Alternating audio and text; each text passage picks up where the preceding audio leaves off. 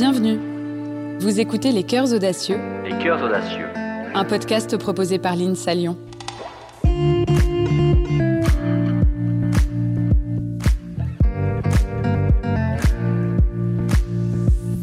Il est difficile d'imaginer à quoi ressemblera le monde de demain.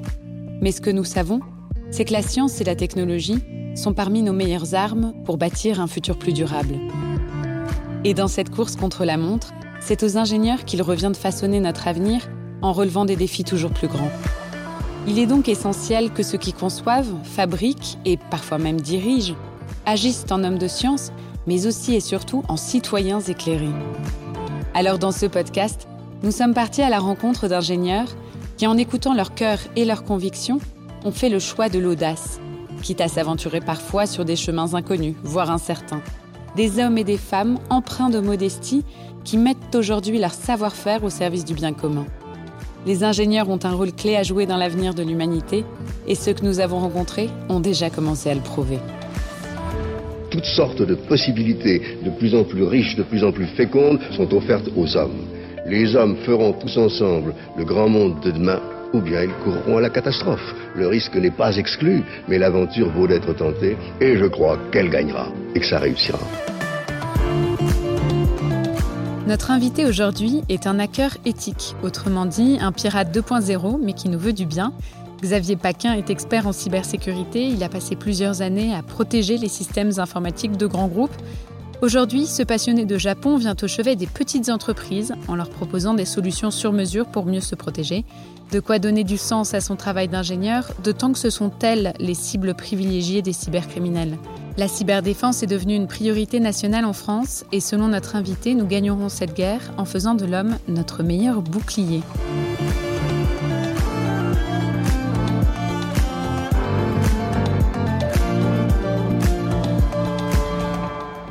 Bonjour. Bonjour. Le numérique est en train peu à peu de devenir un, nouveau terrain d'affrontement. Euh, les États et les entreprises prennent conscience de l'importance stratégique de cet espace. Mais alors, quel est le rôle des ingénieurs dans cette lutte? Bah, de façon plus générale, sur le rôle de l'ingénieur, moi j'ai une, une, façon de voir les choses, c'est qu'on a un devoir en tant qu'ingénieur, un rôle et un devoir, c'est de créer et d'innover. Bon, je m'éloigne un peu de la question, mais pourquoi je dis ça? Parce que je trouve que c'est un rôle qu'on a un peu perdu de vue. Euh, même moi, je l'ai perdu de vue. Hein. J'ai fait 4 ans de conseil et d'audit. Honnêtement, j'ai pas été très créatif là-dessus. J'innove depuis le fond de ma société, euh, mais avant, j'étais plutôt dans ce côté conseil. Il y a beaucoup d'ingénieurs qui partent en, commercial, beaucoup qui partent en trading, euh, etc.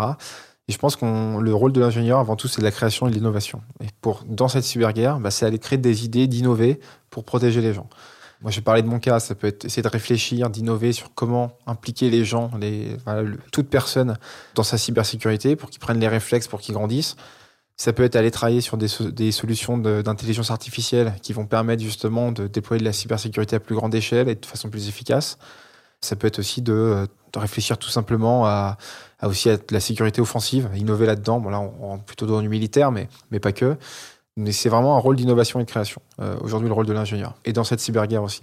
Et alors, pour simplifier, vous, dans cette cyberguerre, euh, vous êtes euh, du côté des gentils, si on peut dire. Vous êtes un hacker éthique. Qu'est-ce que ça veut dire exactement? Du hacking éthique, c'est en gros euh, qu'on va tester et pénétrer des systèmes. Ça a été mon travail pendant 5-6 ans de faire ça. C'est une forme d'audit. On vient euh, essayer d'aller dans tous les sens, récupérer de la donnée, aller euh, simuler du chiffrement, aller pirater des PC des, top dirigeants. Et puis une fois qu'on a fait tout ça, on explique par où on est passé à l'entreprise en disant bah voilà, vous êtes à risque ici, ici, ici. Donc on leur explique comment corriger. En France, une entreprise sur cinq a été victime de cyberattaques. C'est énorme. Est-ce que la, la cybersécurité est en train de devenir le grand défi du 21e siècle? Alors, c'est en train de devenir le nouveau défi, surtout pour euh, les plus petites entreprises, parce que ça fait longtemps en fait qu'on qu en parle, que les grosses sociétés ou que les organismes, les organismes pardon, étatiques sont, sont parfaitement conscients de ça. C'est aussi une cyberguerre, de l'espionnage, etc. Maintenant, ça touche tous les secteurs, toutes les petites entreprises. On est de plus en plus connectés, c'est aussi normal. Et par petite entreprise, j'entends aussi des, voilà, des hôpitaux, parce que la crise économique, ça a vu énormément d'attaques par ransomware, notamment sur, sur des hôpitaux. Il y a même en Europe, il y a eu des morts. Hein. Des gens, euh, les machines ne marchaient plus à cause d'un piratage informatique. Donc, ah, c'est ça, il y a eu des dysfonctionnements sur le terrain causés par des cyberattaques. Exactement, parce qu'on s'imagine souvent que s'il n'y a que de la donnée en termes d'attaque, mais quand vous avez par exemple une, je sais pas, une machine qui maintient quelqu'un en vie, qui est connectée au réseau et qu'elle se fait, elle, bah, hacker, qui n'a plus accès à ses données de configuration, et eh ben, elle marche plus. Il peut y avoir aussi des, voilà, des conséquences qui sont physiques et qui sont même vitales euh, dans le cas de cyberattaque. Et dans les hôpitaux, on l'a vu euh, cette année, ça a été, euh, voilà, ils ont profité, hein, les gens, c'est pas des enfants de cœur, hein, pour attaquer bah, les hôpitaux qui étaient déjà bien, bien dans la galère avec ce qui se passait, pour aller demander encore plus d'argent. Alors, vous parlez de ransomware, c'est quoi le ransomware? Alors, un ransomware, je crois que le mot français, c'est rançongiciel. J'ai toujours du mal avec les, mots français parce que je trouve ça un peu bizarre. Mais euh, c'est un, malware, donc un logiciel malveillant qui vient en fait euh, venir sur l'ordinateur ou sur le, même le téléphone ou le device de l'utilisateur, qui vient chiffrer, donc crypter l'ensemble de ces données et qui va exiger en échange de libérer la donnée, euh, de donner la clé pour que l'utilisateur accède à ces données. Il va demander une rançon. Ça peut être au niveau d'un particulier, votre PC, vos photos de vacances, ou si vous êtes un écrivain, c'est déjà arrivé dans mon ancien travail, c'est ça que, que, je dis ça, bah, vous écrivez un roman, on vous chiffre votre roman, il faut le récupérer, donc il faut payer. Enfin, je dis pas qu'il faut payer, mais c'est ce qu'on va vous demander. Mais dans une grosse entreprise, ça va aussi se propager sur tout le réseau, ça peut chiffrer quasiment bah, toutes les données d'entreprise, les sauvegardes aussi. C'est arrivé à Saint-Gobain il y a deux ans, il me semble deux ou trois ans. Toutes les sauvegardes dans le monde entier, ça a été infecté. Ils ont perdu, euh, ils ont annoncé quasiment un quart de milliard de pertes, mais a priori c'était plus que ça. Donc euh, c'est euh, une des plus grosses menaces aujourd'hui, le, ransomware qui existe. Et justement, dans ces cas-là, à quoi ressemblent les rançons? Et est-ce que les victimes de ces euh, ransomware payent les rançons? Alors les rançons, bah, en général, c'est votre écran qui prend une couleur avec un message. on vous demande de payer en Bitcoin ou en haute crypto-monnaie à quelqu'un, quoi. Donc ça, c'est la forme que ça prend.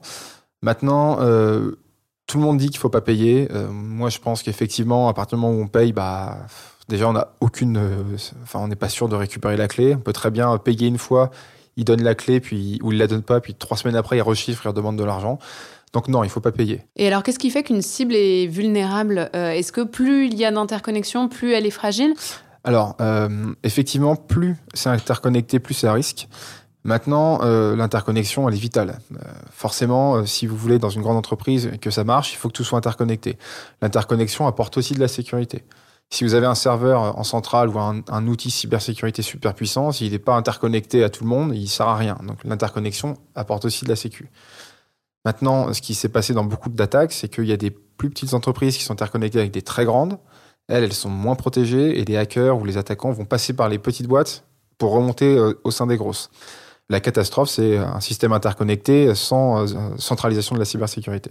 Et, pour en revenir juste aux différentes formes que prennent ces cyberattaques, on parlait du coup des rançons logicielles. Il y a quoi d'autre en fait comme forme d'attaque euh, À quoi elles peuvent ressembler? Alors, il y, a, de tout. Hein. Prendre un exemple pas glamour, mais ça peut aller d'un mec qui active votre webcam à distance, qui vous fait du chantage à la cam, parce que il s'est fait passer pour une jeune femme de 18 ans très attractive que vous avez draguée et que vous a demandé de faire des trucs à la cam. Ça arrive énormément. On pense aussi souvent que les cyberattaques sont l'œuvre de pays super développés, etc. Savoir que les arnaques à la cam, qui sont une forme de cyberattaque, c'est fait par beaucoup de pays considérés comme étant euh, moins développés. En Afrique, c'est euh, ils ont moins accès à Internet et pourtant il y a une vraie mafia là-dessus. Et ça va de ça en passant par du phishing. Euh, c'est-à-dire du phishing, c'est vous recevez un mail qui va vous dire bah tiens, on a besoin de tu renouvelles ton mot de passe parce qu'on l'a, je sais pas, on a eu un incident, il faut que tu le renouvelles et puis ça ouvre vers une, page qui, est, qui se passait pour votre banque et qui l'est pas. Vous rentrez tous vos identifiants Derrière, vous faites euh, voilà, virer de l'argent euh, de votre compte. Il y a un truc qui marche pas mal aussi en ce moment, c'est euh, les crypto miners. Ça, c'est un peu moins connu. C'est des logiciels malveillants qui viennent sur l'ordinateur ou sur les serveurs, qui vont s'installer, qui vont accaparer une partie de la puissance de calcul pour miner de la crypto-monnaie. Alors, ils ne la minent pas pour vous, hein, ils la minent pour eux. Mhm. Et ça, en général, ça ralentit tout le système, mais ça ne vous empêche pas de bosser. Donc, des fois, ça ne se fait pas détecter, c'est juste que tout est plus lent. Mais ça arrive aussi pas mal, ça, aujourd'hui. En plus, le Bitcoin est super haut, donc c'est en train de revenir aussi, ce, type de logiciel malveillant. Et alors, ces hackers euh, qui sont à l'origine de ces attaques, euh, c'est quoi leur profil? Alors, c'est un que c'est une mafia super organisée. En général, les grosses attaques d'envergure, ça peut être très organisé. Il y a les chercheurs qui vont trouver des vulnérabilités qui n'existaient pas, euh, qui vont les revendre à un groupe d'attaquants qui vont ensuite attaquer les entreprises. Ces attaquants vont ensuite revendre les données qu'ils trouvent à un groupe de revendeurs. Ces revendeurs vont les vendre à des, soit des États qui veulent avoir de l'info, soit à des entreprises concurrentes, soit ils vont revendre même des données à d'autres hackers qui vont l'utiliser pour attaquer d'autres entreprises. Donc, c'est un peu comme le trafic de drogue, c'est chacun a son rôle, c'est super organisé. Donc il y, a vraiment de tous les profils là-dessus. Est-ce qu'on a vu un peu une évolution de ces, de ces bah, profils? Effectivement, euh, les premières cyberattaques, je vais raconter une anecdote, mais euh, à l'époque du Far West d'Internet ou du tout début, les attaques qui sont assez connues, c'est un mec qui avait euh, aux États-Unis attaqué une station de radio pour à chaque fois qu'il appelait être le millième auditeur qui appelait pour gagner les cadeaux. Bon, ça c'est un peu marrant, mais c'était les premières attaques. Maintenant, c'était réservé à des gens qui étaient assez geeks, euh, qui étaient bien techniques. Aujourd'hui, c'est de plus en plus facile. Euh, il y a des outils euh, qui sont full packagés, qui vous permettent d'attaquer. Des outils qui sont gratuits, hein, qui sont même utilisés en entreprise pour justement faire des tests d'intrusion. Et en plus de ça, les vulnérabilités sont packagées, industrialisées dans ces outils, et il y a toujours des mecs sur YouTube qui font des tutos pour vous expliquer comment ça marche. Donc en fait, c'est devenu beaucoup plus facile de les exploiter. Donc on est loin de l'expert un peu geek, génie qu'on voit dans dans les films américains, à 10 ans, il a piraté le Pentagone. En fait, non. Enfin, il y a plein, plein de gens qui peuvent le faire aujourd'hui. J'ai lu que le revenu mondial de la cybercriminalité a représenté plus de 1500 milliards de dollars en 2020, soit plus que le PIB de la Russie. C'est immense. Il est, il est temps d'ouvrir les yeux sur l'importance euh, de la cybersécurité. Bah alors déjà, il est immense, et puis sur cet argent, c'est de la théorie, hein, parce qu'il y a plein d'attaques qu'on ne détecte pas. Donc, euh, et puis il y a plein de, vous, le disiez tout à l'heure, il y a plein de personnes qui vont payer les rançons, et qui vont pas trop en parler, et du coup, bah, j'imagine que ça augmente encore plus. Il faut ouvrir les yeux. Euh, je pense que l'État français fait hum, des choses très bien là-dessus. Il y a un site qui s'appelle cybermalveillance.gouv, qui est justement fait pour aider les petites entreprises tout n'est pas parfait, mais c'est une super initiative du gouvernement. Euh, ça structure, les gens ouvrent les yeux, il y a des super initiatives qui sont prises. Je pense aussi que les gens sont un peu plus habitués maintenant à l'outil informatique et à Internet, même si bah, ça augmente beaucoup. Je vais donner un autre exemple qui fait que d'une part, il faut s'y intéresser, et en plus que c'est encore plus dangereux, tout devient interconnecté aujourd'hui. Donc aujourd'hui, quand on parle cyberattaque, on s'imagine un PC, un site Internet ou un serveur. Les frigos sont interconnectés aujourd'hui. Euh, demain, il y a un mec qui vous veut du mal, qui éteint le frigidaire, euh, votre réfrigérateur dans la nuit, qui le rallume le matin, qui fait ça cinq fois de suite. Pour votre santé, c'est super dangereux. Alors, c'est pas si facile à faire, mais je donne cet exemple parce que voilà, un frigo, bah, c'est interconnecté, et ça peut être dangereux, quoi. Donc voilà, il y a aussi toute cette partie-là qu'il faut considérer aujourd'hui. Parce qu'aujourd'hui, vous, votre message, du coup, c'est d'alerter les Français sur les risques en disant que personne n'est à l'abri et il faut qu'ils se dotent des moyens de se protéger finalement. En fait, on dit tout le temps que le maillon faible de la cybersécurité, c'est il situe entre le clavier euh, et le fauteuil. Moi, j'aime pas cette expression parce que pour moi, c'est pas que ce soit un maillon faible ou un maillon fort. Pour moi, c'est le collaborateur, l'humain, c'est la première ligne de défense. Et s'il est bien formé, il a des bons réflexes, ça peut être le maillon faible et au contraire, ça va être un maillon qui est super fort. Son comportement, il est primordial, tout le rôle d'une cyberattaque. Une cyberattaque, très globalement, je résume, hein, mais ça se divise en trois phases. Une intrusion via un mail, une clé USB ou autre là où le comportement utilisateur est important. Il faut pas cliquer sur n'importe quel mail, il faut pas mettre une clé USB qu'on ne connaît pas sur son PC. Mais même dans le côté propagation, qui est la deuxième phase, une deuxième phase pardon, d'une cyberattaque, où le malware ou même l'attaquant va essayer d'aller sur plein d'autres systèmes, euh, taper d'autres ordinateurs, se joindre au téléphone, aller sur un autre réseau. Là, le comportement utilisateur est super important tous ces malwares embarquent par exemple des, logiciels qui cassent les mots de passe. Si vous avez un mot de passe tout pourri, il va se faire avoir par automatiquement se faire trouver par ces malwares là. Donc même dans cette zone de propagation, cette phase, le comportement du collaborateur est primordial. Et enfin la phase d'exécution, le chiffrement des données, le vol des données, la demande de rançon, etc. Là pareil, il faut aussi que les réflexes soient forts. On vous demande une rançon, il faut prévenir votre service informatique. Il faut savoir qui, c'est qui le service informatique. Il faut savoir euh, qui prévenir. Il faut savoir non plus pas trop en dire. Il faut savoir ne pas payer. Euh, il faut savoir ne pas éteindre son PC. Tout le monde éteint son PC quand il reçoit un ransomware. C'est catastrophique. Faut, surtout, il faut garder allumé. Quoi. voilà, tous ces comportements sont primordiaux et toute la phase euh, vraiment d'une cyberattaque. Ok, donc vous aujourd'hui, vous voulez responsabiliser les hommes, les collaborateurs pour qu'ils soient plus forts, pour qu'ils deviennent le maillon fort de la, de la cybersécurité. Exactement. C'est exactement ça. Et c'est les responsabiliser et les impliquer vraiment alors c'est particulièrement vrai dans les petites entreprises. Dans les grandes sociétés, euh, le comportement est primordial aussi. Mais la grosse différence qu'il va y avoir, c'est que dans une petite entreprise, euh, il y a déjà il n'y a pas de centralisation de la cybersécu. Il n'y a pas d'outils en centrale, il n'y a pas d'antivirus qui couvre l'ensemble avec une équipe sécurité dédiée qui regarde toutes les alertes au jour le jour. Il n'y a pas tout ça. Il n'y a pas de culture sécurité en général. Ça, c'est un vrai problème. Et en plus, par-dessus, les utilisateurs, ils sont administrateurs de leur poste, ils choisissent leur mot de passe, ils choisissent leurs applications. Donc, ils ont un rôle qui est beaucoup plus important dans une petite boîte que dans une grande société euh, au regard de la cybersécurité. Pour moi, vraiment, et c'est ma conviction, et c'est la conviction de notre entreprise, c'est que pour sécuriser une petite entreprise, ça passe d'abord par le collaborateur. Et alors, vous intervenez en amont, mais également en aval lorsque l'entreprise a déjà été hackée? Alors ça, ça nous arrive il n'y a pas longtemps. Euh, c'est pas forcément notre première mission qu'on veut faire. En revanche, on fait partie en fait d'un dispositif, notamment ce que je disais hein, sur cyber, cybermalveillance. On fait partie des gens qu'on peut appeler en cas d'attaque. Ça nous arrive il n'y a pas très longtemps. Il y a une entreprise qui nous a appelé, qui s'était pris un message de ransomware. Ils nous ont appelé euh, tout de suite. On a réagi super vite. On a fait le, le week-end avec eux. Je ne sais pas si on les a sauvés euh, de A à Z. En tout cas, on les a extrêmement aidés. On leur a sauvé pas mal de, de serveurs et d'ordinateurs et on les a bien rassurés aussi. Donc, euh, on fait aussi ça, effectivement. On est aussi en après l'attaque. Maintenant, il faut éviter que ça se produise. Et du coup, nous, on intervient en amont, on forme pour éviter que ça, que ça arrive. Et justement, je, je, pensais aux petites entreprises et par rapport à ce que vous avez dit un peu plus tôt, mais comment est-ce que votre message il est perçu? Est-ce que les petites entreprises, euh, elles ont compris que la cybersécurité, euh, c'était important ou est-ce que c'est toujours un peu le, le sujet qu'elles délaissent aujourd'hui? Alors, elles moi, je pense qu'elles l'ont super bien compris. Effectivement, là, avec euh, toute la crise économique, bon, il y a eu d'autres priorités pour elles. Euh, c'est la partie des entreprises qui l'a plus touché, hein, c'est les, les, les petites structures. En revanche, derrière, euh, elles en ont conscience, mais que c'est un marché qui est très très structuré grand groupe aujourd'hui, la cybersécurité. Structuré grand groupe, ça veut dire que bah, les offres, c'est souvent des, consultants, mais qui sont des prix, euh, voilà, c'est très très cher, donc elles n'ont pas forcément les moyens. Elles ont les outils même. C'est souvent fait pour des, des, grosses entreprises qui sont très interconnectées. Donc aujourd'hui, il n'y a pas forcément beaucoup de solutions en cyber qui vont s'adresser à elles. Donc c'est un marché qui commence à naître et il faut comprendre comment aller l'aborder. Je sais qu'avec mon associé, on a fait beaucoup de missions, de conseils, euh, d'ailleurs euh, certaines gratuitement pendant le premier confinement pour comprendre leurs risques. Et c'est pour ça qu'on en est venu à cette conclusion. Notre vision des choses, c'est protéger autour du collaborateur. On pense que c'est la première étape. Mais euh, non, non, elles en ont conscience, mais c'est compliqué pour une entreprise de lui dire, bah voilà, pour sécuriser, tu vas payer un audit à 20 000 euros ou 30 000 euros. Clairement, ils vont pas le faire. C'est le rapport risque n'est pas suffisant pour eux. Et alors justement, euh, vous, vous avez décidé de vous consacrer entièrement aux petites entreprises, euh, sûrement pour proposer ce qui n'existait pas, en tout cas une offre abordable pour elles. Vous avez pourtant commencé votre carrière en auditant des filières de grands groupes. Vous auriez pu continuer dans cette voie, être beaucoup mieux payé. Pourquoi est-ce que vous avez fait ce choix? Alors effectivement, j'ai fait 4 ans dans un grand cabinet, puis 4 ans euh, au sein de l'audit interne d'une très grosse société française. À 30 ans, j'étais super bien payé. Et en fait, ce qui s'est passé, c'est que dans le cadre de mes audits et de mes missions, euh, j'ai eu l'occasion de travailler avec des petites entreprises, euh, notamment euh, via des rachats ou des partenariats. On a besoin de les auditer. Et on leur demande aux petites entreprises d'être ceinture noire de cybersécurité avant d'être même ceinture jaune. Je reprends un peu mon univers, mais c'est un peu cette métaphore qui nous a aussi donné envie de se, lancer là-dedans.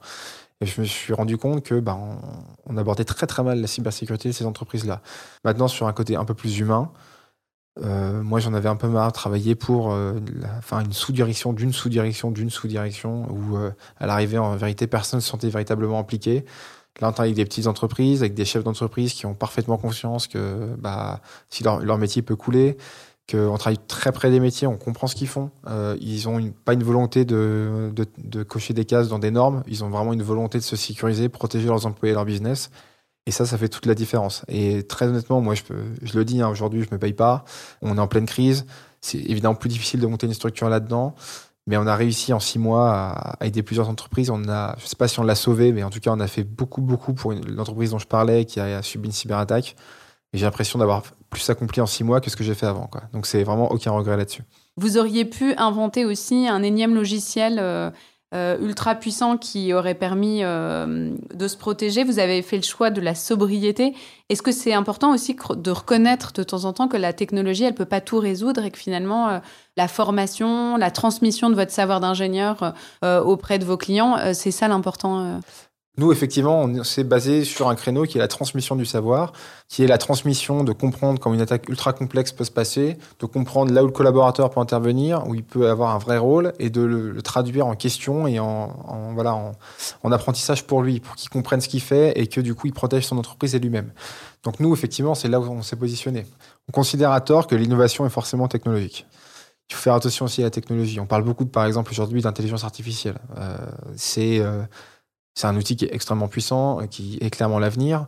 Euh, mais déjà, il faut savoir que c'est un terme qui est super marketing. Euh, déjà, sur toutes les sociétés qui se prétendent faire de l'intelligence artificielle, il n'y en a pas beaucoup qui en font vraiment. Et derrière, l'intelligence artificielle se combine parfaitement avec le comportement collaborateur.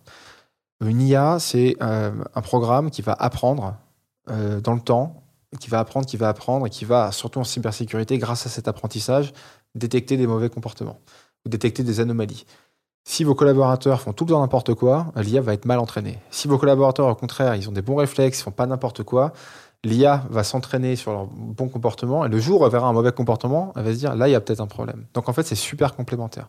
Mais du coup, ce que vous créez, c'est un outil qui semble juste, pertinent, qui répond à un besoin social. Euh, c'est ça, finalement, être un ingénieur responsable, un ingénieur humaniste? Alors, la définition d'ingénieur humaniste, euh, je pense que déjà, que la définition de l'ingénieur, c'est de tenter une création. Attends, ça marche pas toujours. Hein. On crée des choses qui marchent pas des fois, mais il faut tenter, faut tenter l'innovation. Maintenant, avant d'être humaniste, je pense qu'il faut être humain.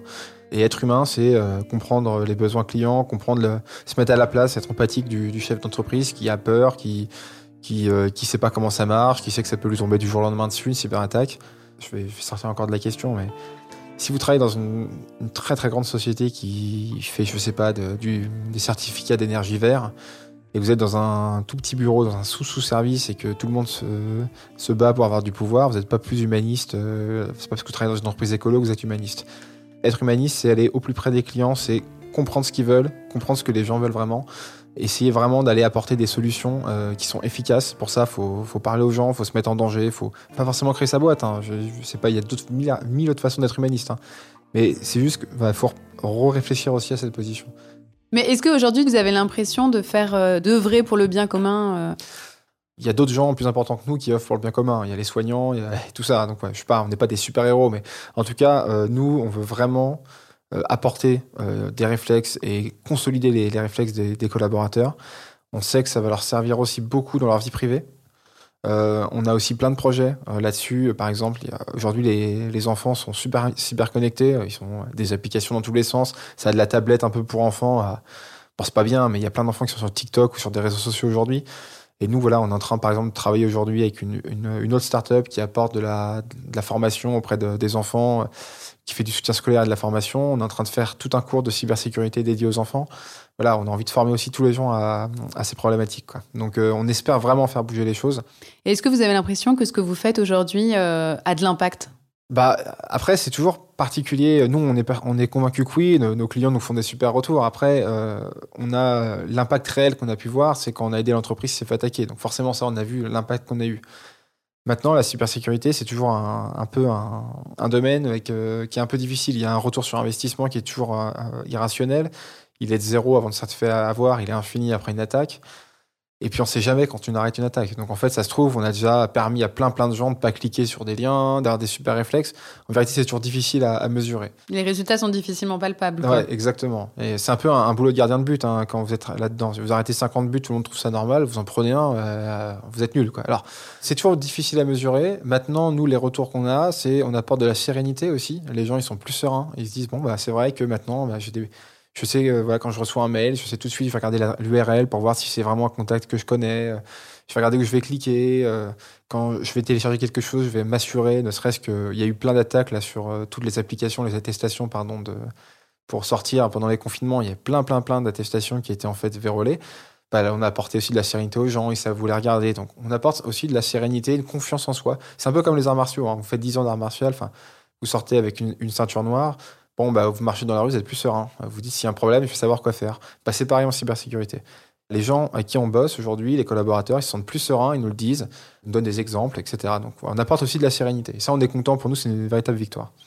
Et est-ce que le fait de vous consacrer aux petites entreprises, euh, qui sont des cibles vulnérables, qui ont peu de moyens financiers aussi, est-ce que ça donne du sens à votre travail? Nous, on adore faire ça. Après, déjà, on est très proche des métiers. C'est-à-dire que nous, on ne protège pas. Euh, on théorise pas une protection. C'est-à-dire que dans un grand groupe, on va surtout théoriser la protection d'un parc de serveurs, ou de, etc. Là, on va protéger. Euh, là, on a, on a aujourd'hui un client euh, qui euh, a une plateforme collaborative en ligne.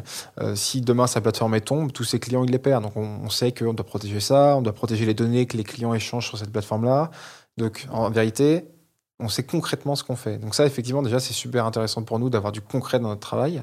Puis pour lui, voilà, on parle sa langue, il comprend vraiment ce qu'on va protéger. Donc nous, on se sent super utile là-dessus, effectivement. Un des membres du gouvernement a dit que si 25 000 PME étaient touchés le même jour par une cyberattaque, euh, c'est l'État français qui est menacé.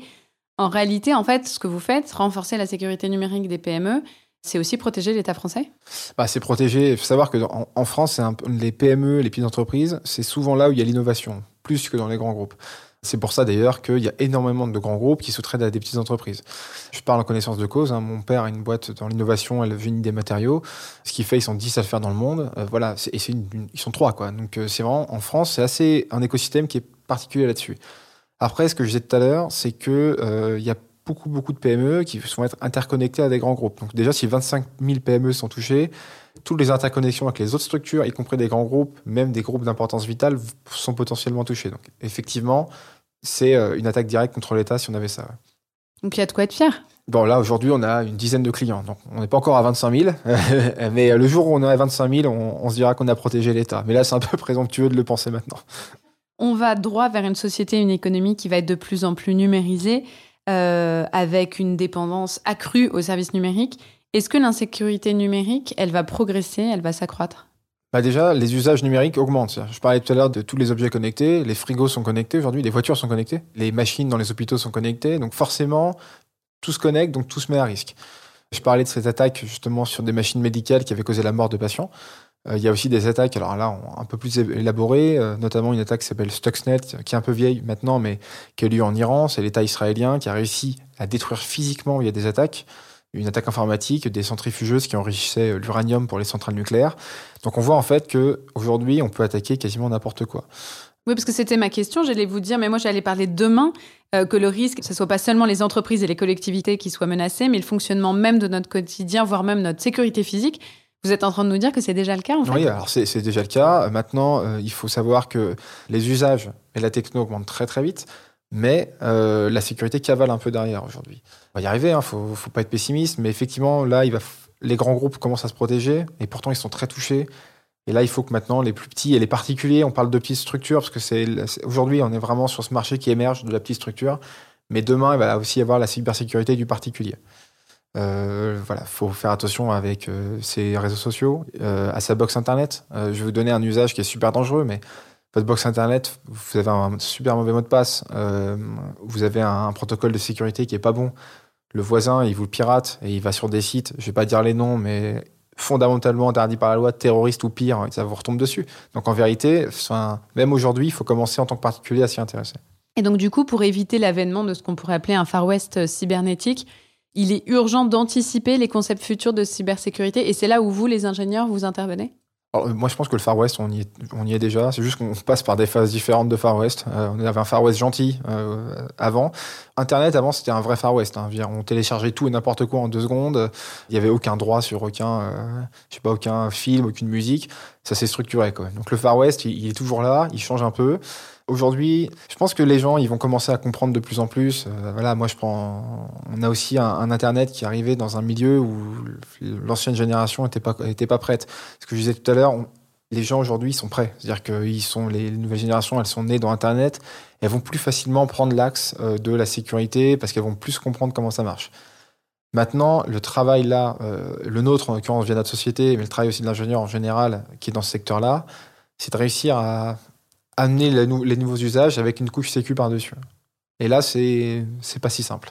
Je sais pas prévoir le futur, je sais pas comment ça va se passer. Moi, je sais juste que si on arrive à former tout le monde, si tout le monde a les bons réflexes, déjà si tout le monde avait un mot de passe solide et de la double authentification partout, déjà on éviterait tellement d'attaques. Enfin, ça repose beaucoup sur le collaborateur et sur l'utilisateur. Donc, ce que vous êtes en train de faire aujourd'hui, vous, en tant qu'ingénieur, auprès des Français, euh, c'est préparer demain et c'est fondamental et il faut que ça continue. Ah bah nous on est convaincus, on a pris ce créneau parce qu'on sait que c'est vraiment, nous pour nous c'est vraiment l'avenir. C'est l'implication de chacun dans la cybersécurité. Arrêtez de penser que parce que vous êtes dans une structure, une entreprise, il y a un mec en haut qui va tout gérer, que c'est pas votre problème. Non, c'est le problème de tout le monde. Et en plus là, vraiment le développement du télétravail l'a exacerbé, mais c'était déjà le cas aussi. Il y a un mélange pro-perso qui est de plus en plus important. Et avoir les bons réflexes là-dessus, c'est primordial. Faire n'importe quoi en entreprise, ça met aussi vos applications, votre vie personnelle à risque. Et ça, c'est un usage qui est en train de se confondre. Donc même, je le dis, hein, même si vous en foutez de protéger votre entreprise, déjà c'est pas bien, mais à la limite, protégez-vous vous-même et faites déjà ce qu'il faut là-dessus. Aujourd'hui, vous êtes satisfait de là où vous êtes, de ce que vous faites? Je vais pas épiloguer sur ma vie, mais bon, je viens d'une famille qui a pas d'argent, euh, je suis fils d'immigrés, etc. Donc j'ai voulu bien m'en sortir, j'avais un peu une rage et d'essayer d'avoir un, bon diplôme pour faire ce que je voulais. Je suis super content aujourd'hui et convaincu que je suis en train de donner un service qui aide les gens. Vraiment, je ne pense pas vendre du vent. Je le dis très honnêtement. Là, on a, des super retours. On, a vraiment des gens qui, qui se sentent impliqués et on est en train de réussir notre mission. Donc c'est super positif pour nous et, et je parle aussi hein, pour mon associé qui qui lui bah, a un peu le même profit que moi, un peu le même parcours. Et on est, on est vraiment heureux de faire ce qu'on fait aujourd'hui. Et je le disais, hein, on ne gagne pas beaucoup d'argent, c'est le début, c'est galère en ce moment avec tout ce qui se passe.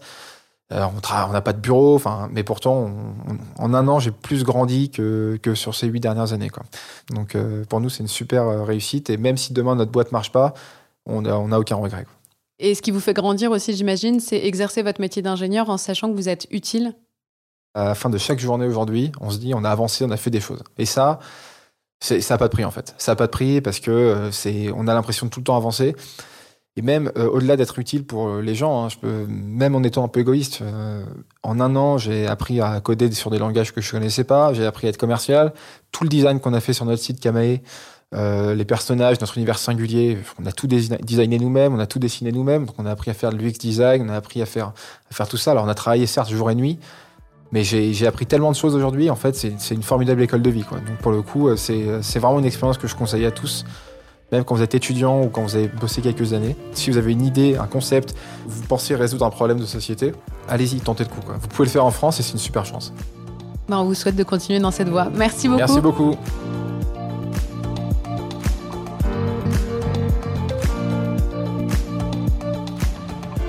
Vous venez d'écouter Les Cœurs Audacieux un podcast proposé par l'INSA Lyon.